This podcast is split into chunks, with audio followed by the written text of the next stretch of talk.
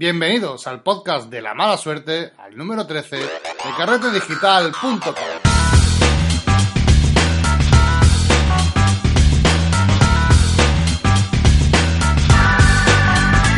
Bienvenidos otra semana más al podcast de fotografía y retoque digital, al podcast donde te contamos todo lo relacionado con el mundo de la fotografía.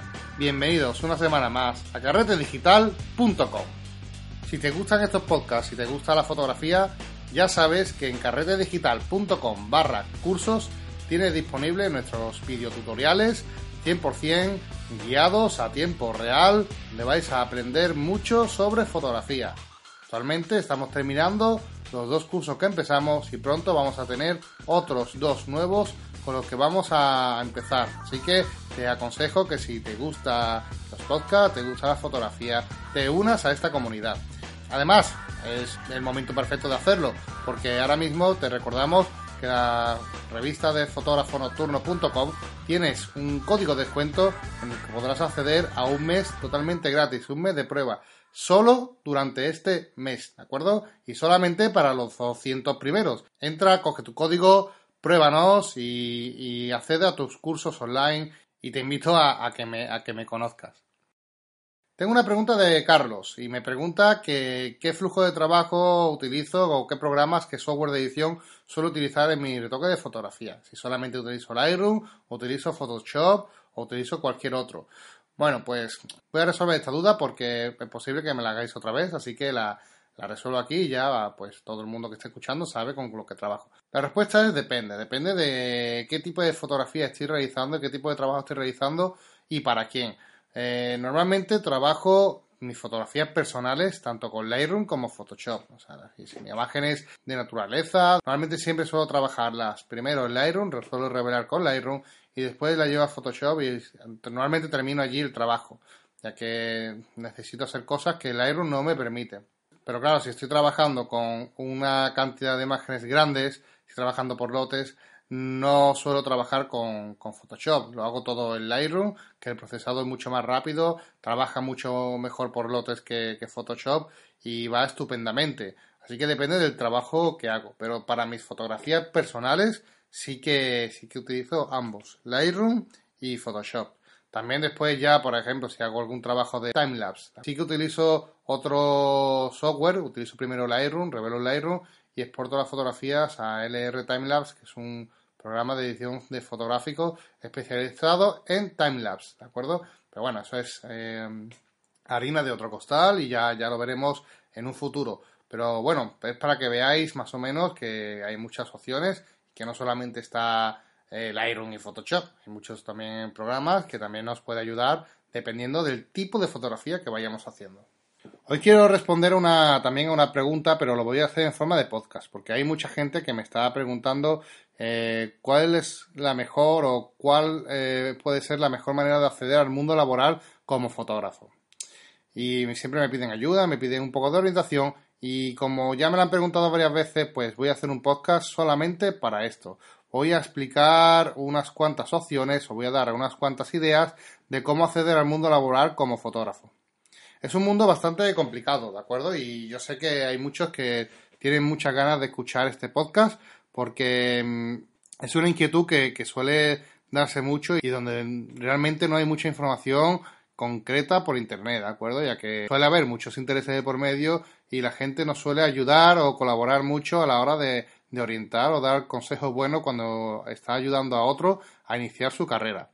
Yo voy a dar varios consejos que a mí me han resultado muy útil y que personalmente os digo que funcionan porque los he visto no solamente en mi página web, ya sabéis, he llevado mucho tiempo trabajando, eh, realizando trabajos de startups y he visto cómo se han desarrollado varios trabajos exitosamente con ciertas pautas aplicadas correctamente. Hoy voy a deciros que lo primero, si queréis acceder al mundo laboral como fotógrafo, hay que tener una cosa clara, y es que hay que estar en Internet, esto es obligado. O sea, no podéis empezar una carrera como fotógrafo y que no os conozca nadie. Tenéis que tener vuestro portfolio o vuestra página web con vuestro blog de fotografía o lo que sea, pero tenéis que tener presencia en Internet. No, no, no basta con, oye, no, es que voy a empezar con fotografía y voy a empezar a, echar currículum por allí. No, Esto no funciona así.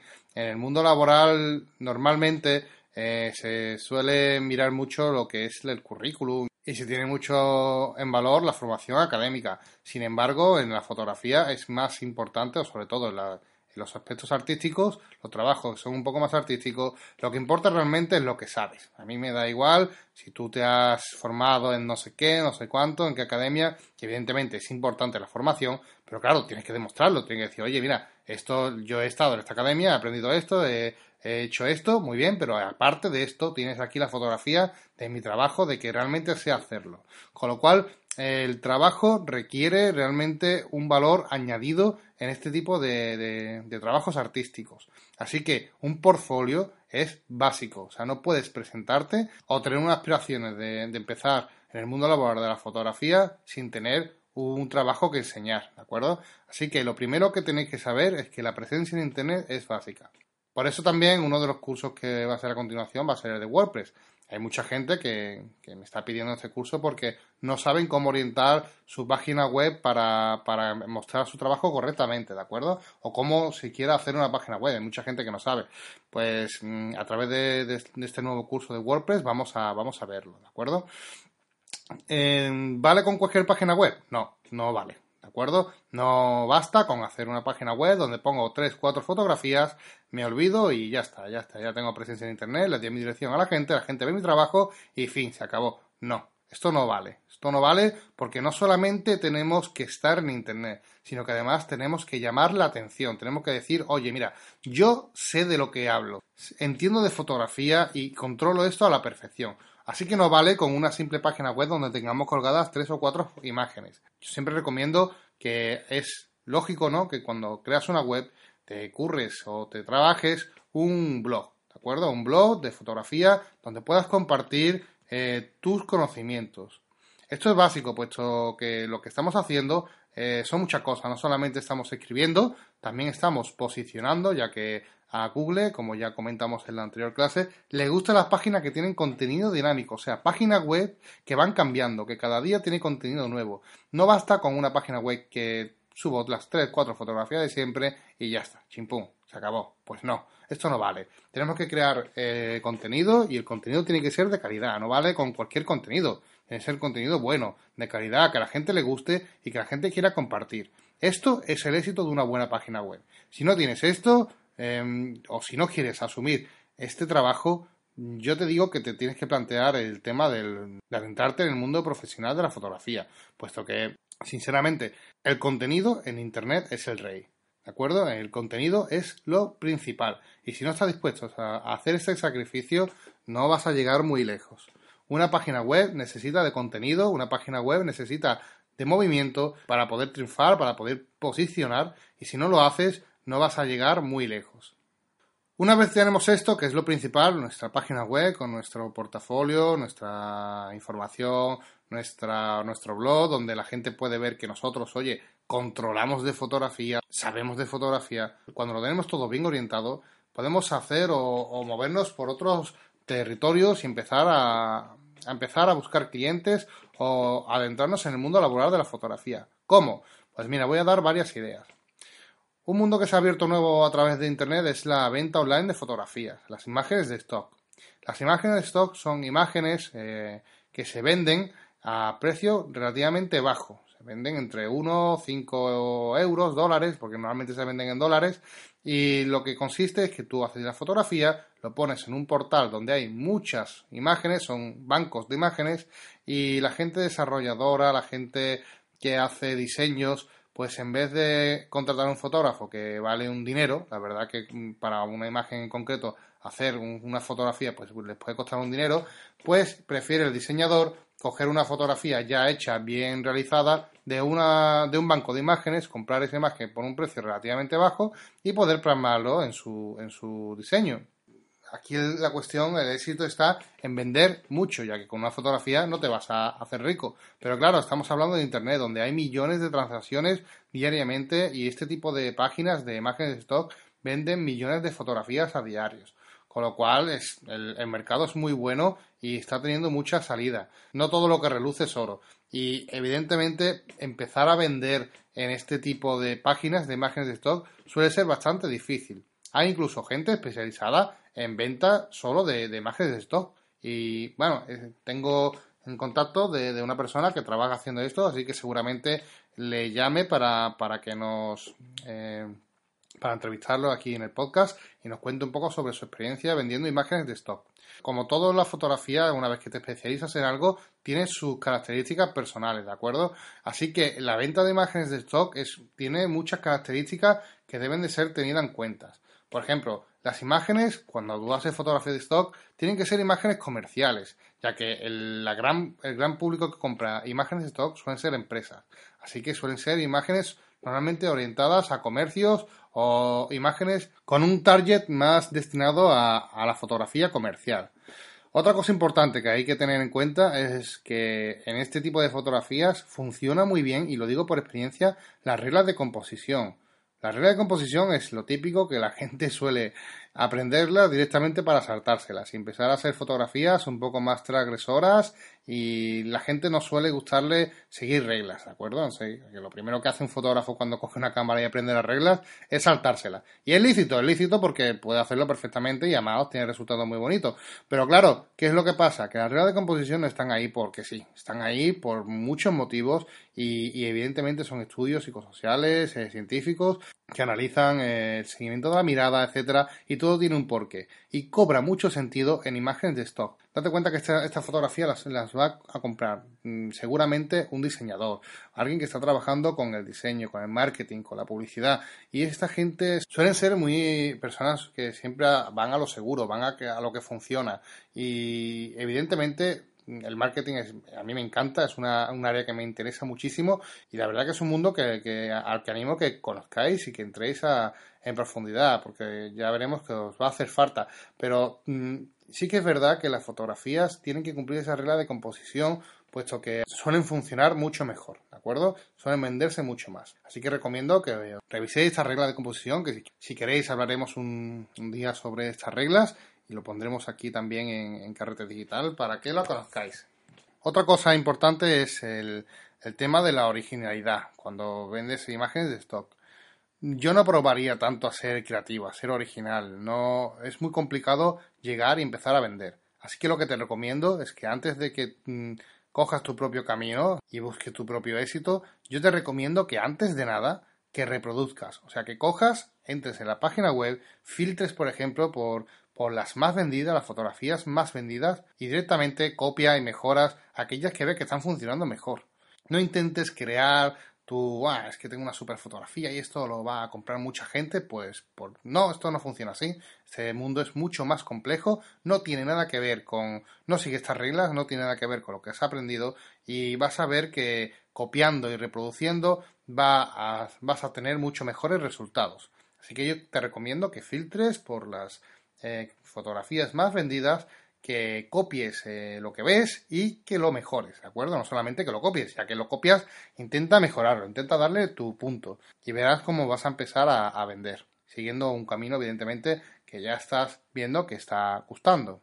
Para que vendas sí que hay que tener una cosa básica y que esto no, no, puede pasar por alto. Y es que el etiquetado y la descripción de cada fotografía tiene que ser muy detallado. No basta con hacer una fotografía y a la hora de etiquetarlo y de poner la descripción seamos un poco flojos. Aquí no vale. Aquí esto tiene un valor añadido mm, brutal, con lo cual tenemos que tener muy claro que tenemos que ser lo más preciso posible, lo más extenso posible, tanto en el etiquetado como en la descripción, para que cuando se haga una búsqueda de una fotografía, la nuestra aparezca. Evidentemente no vamos a poner cosas que no tengan relación. Si no tiene, por ejemplo, color rojo y, y tú pones rojo, pues evidentemente si alguien busca rojo y aparece tu, fotografía, con lo cual no vas a conseguir la venta. Tienes que describir correctamente tu fotografía, tienes que hacer un etiquetado correcto de tu fotografía, añadiendo elementos, colores, objetos, etcétera.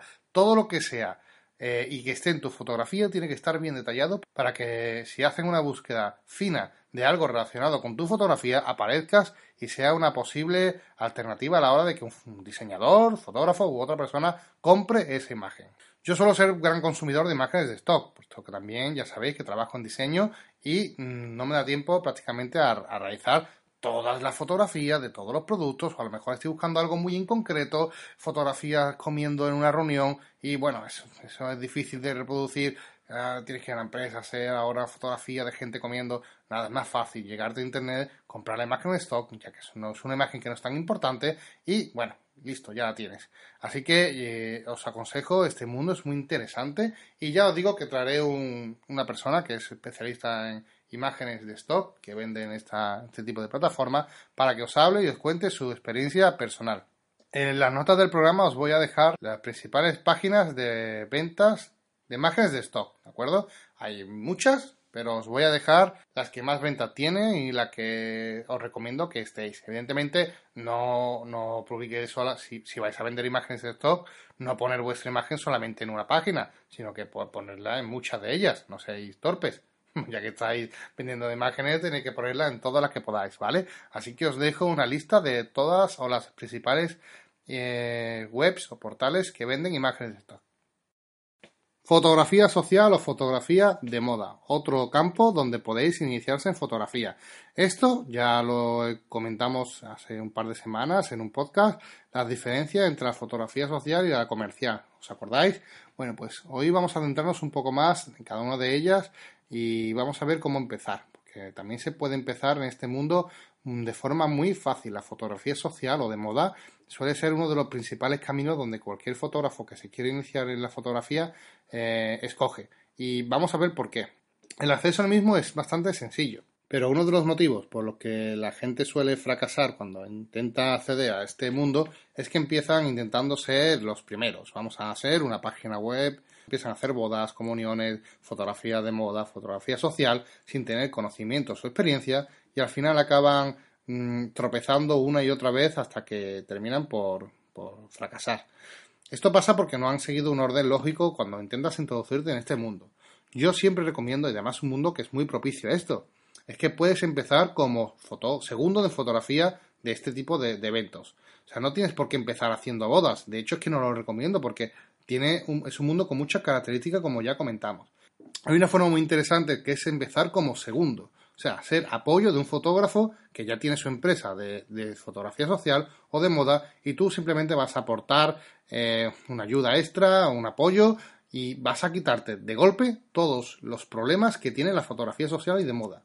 Con lo cual, esos problemas va a estar enfocado a esa persona que tiene negocio y que tiene que ejercer su responsabilidad, pero tú vas a permanecer en un segundo plano, un poco más cómodo, y de hecho vas a aprender mucho más. Así que yo te aconsejo que te presentes eh, o que intentes acceder a este tipo de fotografías como, como segundo en fotografía, ¿de acuerdo? Que ese es el camino lógico. Y una vez que ya aprendas el camino, pues ya si quieres, por tu cuenta, puedes empezar a montarte tu negocio y empezar la fotografía social o moda por tu cuenta. Pero antes de ello te recomiendo que lo hagas de segundo. ¿Y cómo puedes hacerlo de segundo? Pues te doy algunos consejos. Lo primero que tienes que tener es un portafolio especializado en esto. O sea, no puedes ir, por ejemplo, si quieres hacer fotografía social, pues con tu fotografía de paisaje. Es evidente, ¿no? Tienes que tener tu portafolio especializado en fotografía de, bueno, de parejas, de novios, de comuniones, etcétera. Y tú me dices, vale, Marco, sí, pero es que nunca he trabajado de esto antes, no tengo fotografías. Perfecto. Pues vamos a solucionar esto. O sea, tú, ¿cómo vas a convencer a alguien de que quiere trabajar con él si no le llevas fotografías? Si no le dices, oye, mira, que yo te puedo ayudar en esto y sé de esto un poco, ¿sabes? No vas a llevar un montón de trabajos, pero tienes que llevar un portfolio por lo menos para que la persona que, vayas a presentar tu, candidatura, pues valore tu trabajo.